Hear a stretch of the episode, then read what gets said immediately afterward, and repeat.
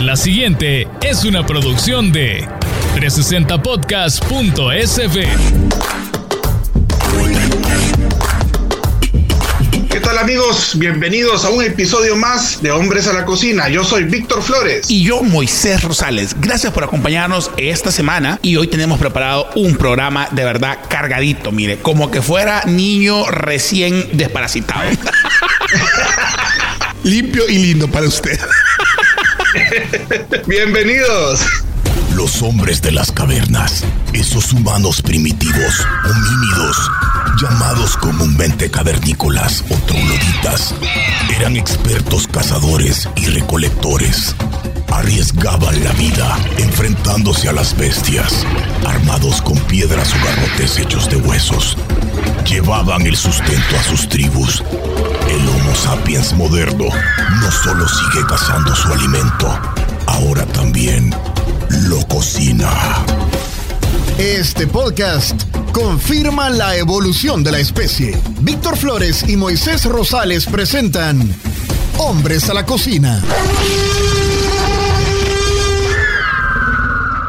Y sin más preámbulos, comenzamos con el programa. Y hoy, particularmente en este episodio, le hemos preparado, lo encontré en el súper. Vamos a hablar del chocolo enlatado. Le armamos también calle, pero elegante. Vamos a hablar de Joseph Finn. Y adicional, hablando siempre de esto, un poco de do's and don'ts en el tema de los crustáceos. A ver, moluscos, crustáceos, todo este tema de la coctelería salvadoreña. Vamos a hablar de eso en este episodio. Víctor, yo de verdad no me aguanto por comenzar. Bueno, démosle entonces a nuestra primera sección. Lo encontré en el súper. Hombres a la cocina presenta. Lo encontré en el súper.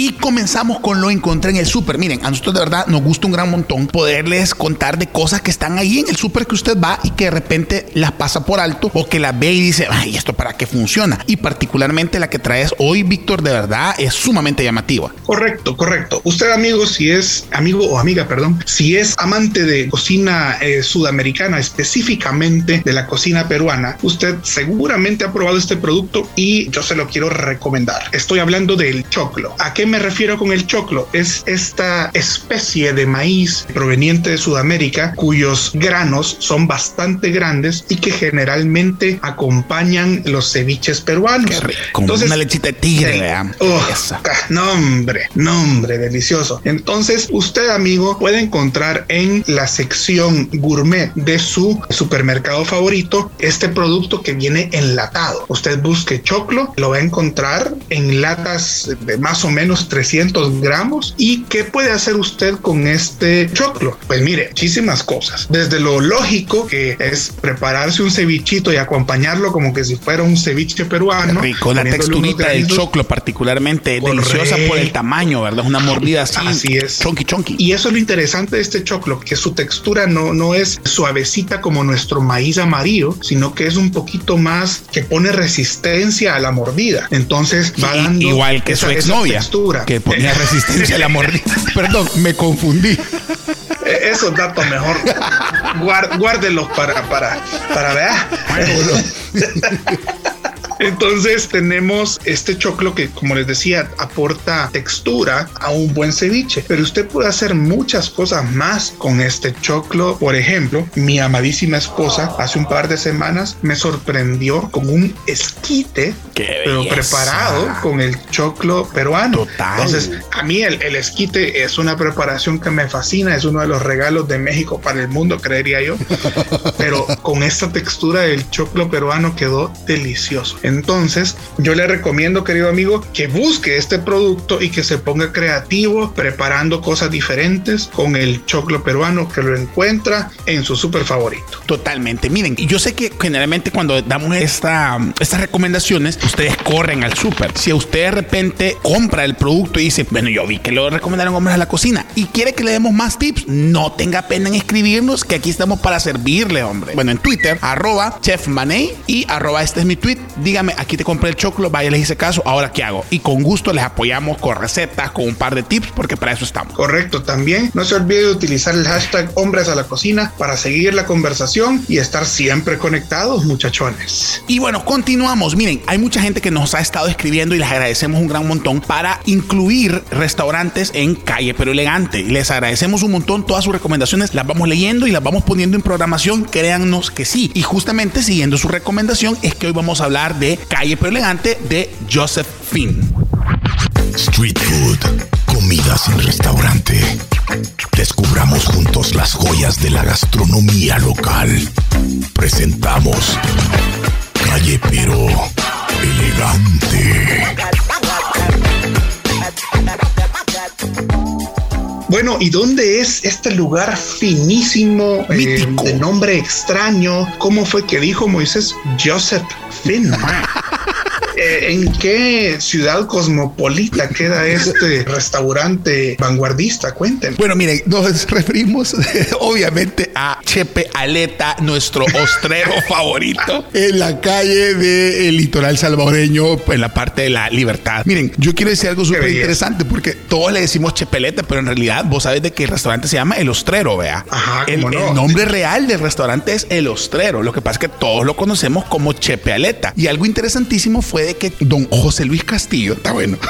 Hijo. Don José Luis Castillo, en realidad, él comenzó con este emprendimiento como parte de sus actividades diarias que él ya hacía. Digamos, su fascinación era ser buzo. Era un, él lo que hacía era buceo, sacaba las ostras, las vendía y con el remanente también vendía en su pequeño negocio y que comenzó a crecer y crecer y crecer tanto que ya no le tocó, ya no pudo ser él el principal suministro de las ostras, sino que ya se quedó nada más atendiendo, siendo el frontman de su negocio. Imagínate qué interesantísimo esto. Y el negocio existe desde el 2012. Hay gente que dice, no, ya existía desde antes, que no es que nada, nada. Oficialmente, desde el 2012, el ostrero existió como el negocio que conocemos ahora. Probablemente usted antes se acercaba al rito y ahí estaba don José Luis eh, haciendo su- sus ostras, vendiendo lo que le había quedado el día de su venta diaria. Pero en realidad, desde el 2012, es que ya podemos contar al, como tal, ¿verdad? A- Como al- establecimiento. Como establec- Esa es la palabra, Víctor, por la que te quiero tanto, yo a vos, como establecimiento. Y ya, bueno, con 60 años, imagínate, 60 años tiene. Dice él que antes llevaba la cuenta de cuántas ostras habría al día, pero dice que hoy ya perdió la cuenta. En un buen día dice que ya se pierde la cuenta de cuántas ostras se abren. Yo te voy a decir algo, Víctor. A mí de verdad, primero, pues tengo años de conocer a don José Luis y he sido un asiduo cliente, pero de verdad lo que te hace el lugar, lo que te gusta, aparte de la frescura del producto y todo lo demás, es que él te atiende de verdad como que fueras amigo de años, vea. Uno llega a él y él está ahí, o sea, Chepeleta está ahí de verdad con una gran sonrisa, pendiente, te manda ahí que los meseros que estén pendientes tuyos y todo lo demás, y pues obviamente la autenticidad del lugar, ¿verdad? O sea, aquí no espere el corte del camarón, ¿verdad? Hecho con mari- Mariposa. mariposa,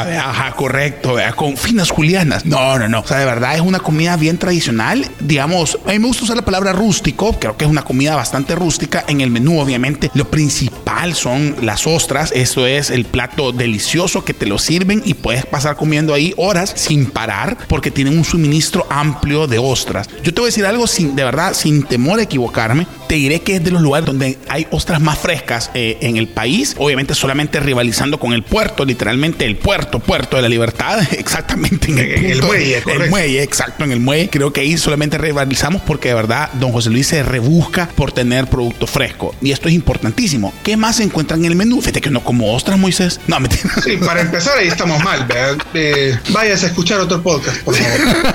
Pero obviamente hay pescado Mentira, frito. mentira, mentira, mentira. mentira, que ese, que eso, esto, los queremos, los queremos a todos, los queremos. Pero aparte también hay obviamente mariscada, hay pescado frito, hay camarones fritos. Yo sí de verdad les pido que pidan el consomecito de entrada, porque aparte que trae como cuatro camaroncitos bien puestos ahí, es un sabor muy rico, como que fuera un chupe de camarón, ¿verdad? Entonces yo ultra, ultra lo recomiendo y no hay nada más rico de verdad. Y me imagino que tiene aquel efecto, ¿verdad? No, claro, obviamente, el efecto para que usted ande con una gran sonrisa todo el día.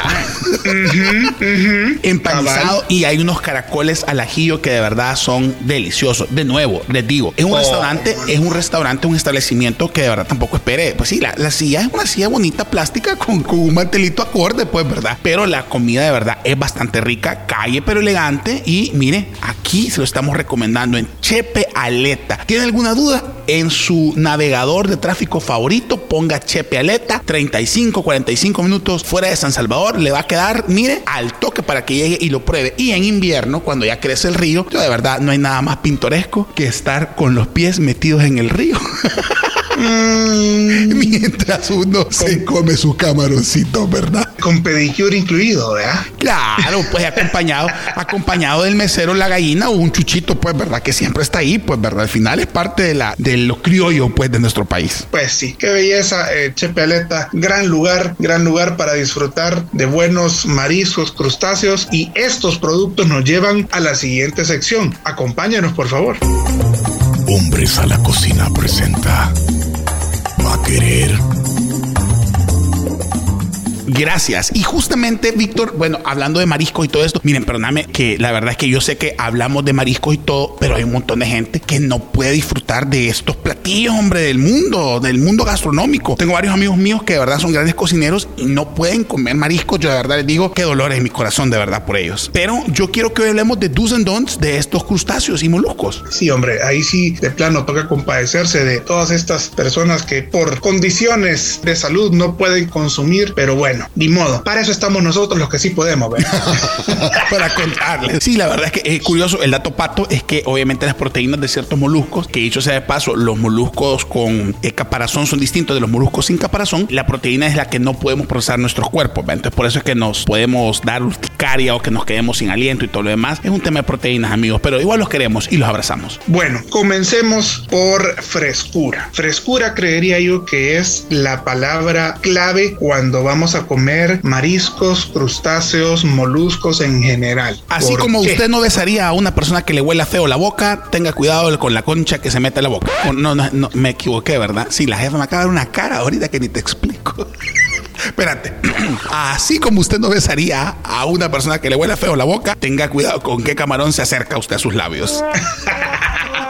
Correcto, porque una de las primeritas cosas que usted puede detectar cuando vaya a consumir o a preparar mariscos es el olor. Si el marisco no huele a mar, no lo prepare. Pero, pero ¿a qué te referís con el olor a mar? A eso. A preguntarte, a, yo. A, salinidad, ah, a playa, que huela fresco, que no huela a pescado, que no huela a camarón ya pasado. O sea, el, ¿Se acuerda ese tío que, lo abrazaba raro a usted? A que no huela ese tío, hombre, a Paco Ramón, viejo. Correcto, correcto, que, no le traiga malos recuerdos. Entonces, desde ahí comenzamos bien, escogiendo la frescura de lo que usted vaya a preparar o vaya a comerse, ¿verdad? Eh, hay cosas importantes de, ciertos productos como por ejemplo las conchas que usted al echarles el limoncito tienen que moverse. Eso quiere decir que está, está consumiendo o va a consumir una concha fresca que estaba viva. Entonces ahí usted ya se va protegiendo de lo que vaya a consumir. En el caso de las ostras pues que sean abiertas al momento de preferencia que sean abiertas frente a usted o usted esté pendiente cuando las están abriendo porque de eso depende mucho la frescura de lo que usted va a consumir. Sí a una vez la,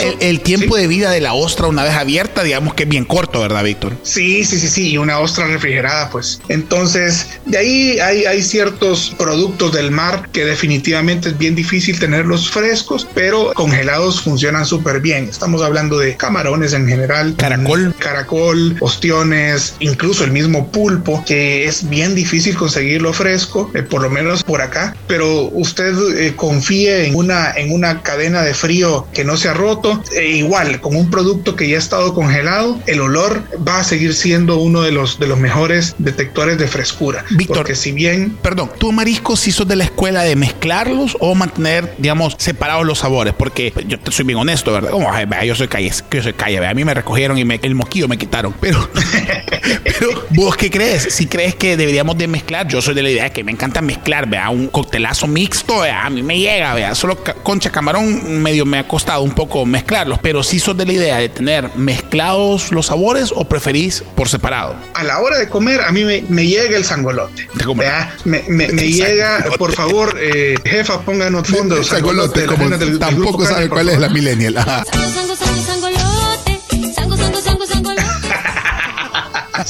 bueno, me llega el revoltijo, pero sí es importante cuando vamos a preparar productos del mar porque la mayoría tienen términos de cocción Ah, diferentes. Exacto. Entonces, separados a la hora de prepararlos, porque no es lo mismo cocinar un pulpo que cocinar un camarón. No lleva el mismo tiempo. Es diametralmente diferente el tiempo de cocción entre uno y el otro. Pero a la hora de, armar o ensamblar el plato, yo agradezco la variedad de mariscos. Así que esa es mi opinión. No, yo también, fíjate que el- sobre todo por ese tema, pues porque estoy de acuerdo, el sangolote siempre es mi preferido en el paladar también, pero también estoy de acuerdo de que el tiempo en el que tienen que estar separados a la hora de prepararse todo es clave para que esto funcione. Chef, ¿cómo sé si me voy a enfermar? ¿Cómo sé, aparte del olor y todo lo demás? Pues ya no sé si me va a caer bien, si me va a caer mal. Ando la alegra siempre metida para, por cualquier cosa, por la reacción alérgica. ¿Qué nos recomendás? Historia. Su historia con el producto es, es importante. Si allá hace años se comió un coctelito de camarones y comenzó a sentir algo raro en la, la garganta, pero ha seguido comiendo y no ha vuelto a tener esa reacción, para mí usted es un alérgico o intolerante a la proteína del camarón en potencia. ¿Cómo no? Entonces, sí. usted ande, si sabe que va a comer algo, algo del mar, ande siempre su, su antialérgico en la bolsa, porque puede que hoy sí le dé, puede que hoy no. Y el Pero- número de su funeraria favorita también, pues cosa.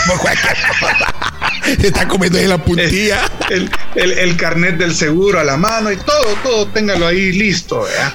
No, pero eso es, eso depende mucho de su historia con el producto. Si usted nunca ha tenido un problema de alergia y se enfermó, pues también es mucho de suerte. Importa mucho en qué época del año estemos, porque recuérdense que de mayo en adelante las moscas y, y todo eso aumentan la posibilidad de, de enfermarnos de cólera o de, o de cualquier enfermedad gastrointestinal por el simple hecho de que, que la mosca contamina el- los alimentos, ¿verdad? Pero de ahí es bien difícil, fuera de estos elementos, es bien difícil saber cuándo le va a caer bien o le va a caer mal un alimento. Lo importante es que sea un alimento confiable, ya sea donde sea que lo esté consumiendo, si es un establecimiento o que usted o algún familiar lo haya preparado, pues tener siempre en mente los, las precauciones de higiene y lo más seguro es que si usted no ha descuidado nada de eso, pues no, no tiene por qué preocuparse. Un amigo mío descubrió que él era alérgico a la salsa rosada y no al camarón. Tarde en su vida, pero lo descubrió. A la salsa rosada, en serio. Sí, era alérgico a la salsa rosada. Y entonces pensaba que era alérgico al camarón porque solo comía camarón de salsa rosada. mi bebé, pobrecito. Te queremos, Julito, donde quiera que estés. Un abrazo fuerte. Bueno, señores, estos son nuestros do's and don'ts de mariscos, pero cuéntenos ustedes qué lugar deberíamos de probar. Ya fue a Chepeleta, mándenos su foto, taguenos si ya fue a Chepeleta, dígales que lo escuchó aquí en Hombres en la Cocina y le van a dar un descuento. No entiendo, le van a dar descuento, pero usted mencióneselo por, por lo menos. Le, le van a regalar los cascarones de las, de, de las ostras. va a tener derecho a acariciar un chuchito. Saludos también a Beri Zamora que nos escucha en Amores Perros, también que nos escuchan otro de los podcasts, así como Economía Masticada y pues obviamente la entrevista con Diana, Verónica y Tony, que también aquí en este hub de podcast, el hub de podcast de El Salvador, usted puede encontrar lo que es, mire, la variedad. Le llevamos de todos los podcasts. Así que no solamente Sombras a la Cocina, recuerde los demás podcasts también los puede escuchar en nuestra página web, vea Víctor. Contenido nítido, contenido elegante, de calidad, creado aquí en El Salvador. Somos el primer hub de podcasts y nos puede encontrar en www.360podcast.sb y en todas las redes sociales para que se dé cuenta de todo lo que estamos creando. Y vienen un montón de cosas más, ¿verdad, don Moy? Así es, miren, de verdad, síganos en nuestras redes sociales. Tenemos ahí a sus órdenes poniendo contenido en hashtag Hombres a la Cocina. Si usted quiere que veamos algún restaurante que usted nos recomiende, si quiere que conozcamos algún lugar o tal vez se nos haya escapado algún dato importante de estos lugares que recomendamos, somos todos oídos y todos ojos para leerlos y para escucharlos. Mire, por ahí nos están eh, puyando en redes sociales que cuando vamos a hacer la primera excursión eh, Sí, hombre. eh, coman- comandada por hombres a la cocina. Ya vamos a ir armando un relajito, hombre. Ya, ya vamos a ir viendo qué hacemos. Así que gracias, gracias por sus recomendaciones, gracias por escucharnos, gracias por escribirnos. Y bueno, nos escuchamos a la próxima. Esta fue una producción de 360podcast.sb.